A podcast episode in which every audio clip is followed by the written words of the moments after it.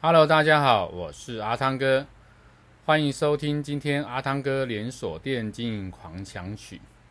阿汤哥今天要跟大家分享的主题是关于与呃人员薪资里面呢啊、员工会跟你抱怨啊、他的薪水比同业还要低。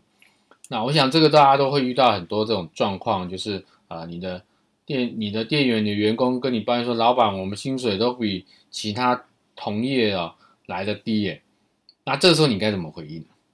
我想第一个部分呢，你应该先了解你的员工他的心态是什么。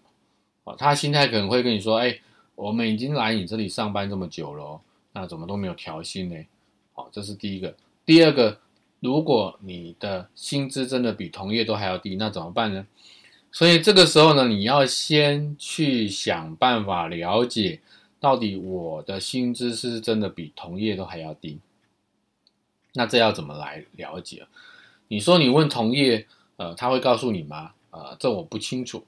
但是呢，我所知道的是，其实有人在提供这种薪资调查的资料。好，那你只要去呃找相关这样的一个资料。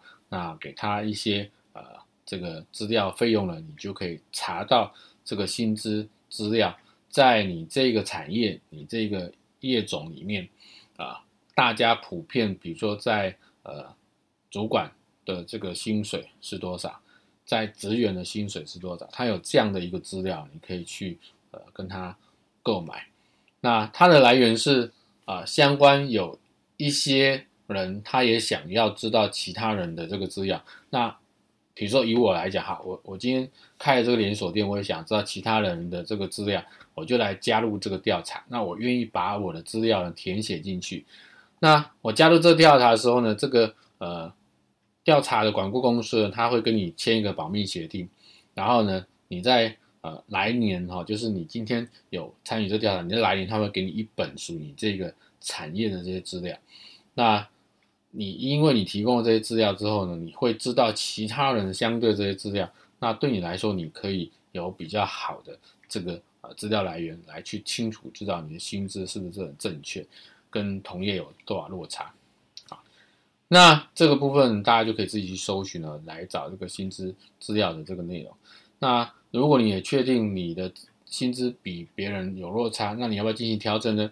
好，这个时候我建议你可以运用绩效考核制度，针对表现比较好的员工，我们来进行这些调整。那这样就可以让呃员工针对这个薪资啊比别的同业来的低这个事情呢，能够比较圆满的解决。这是这一集跟大家分享的主题，欢迎您继续收听下一个主题，拜拜。